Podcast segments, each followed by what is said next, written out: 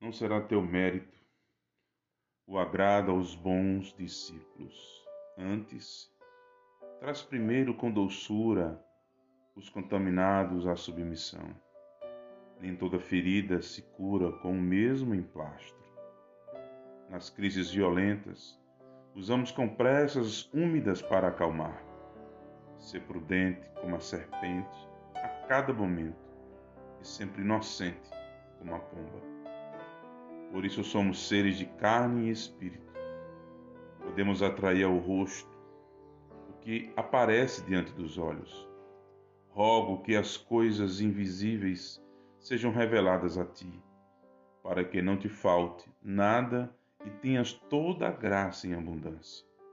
Agora a tua presença é obrigatória para chegares a Deus.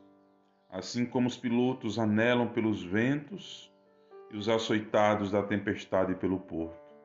Ser sóbrio como atleta de Deus. O prêmio é a incorruptibilidade e a vida eterna. Disso já estás convencido.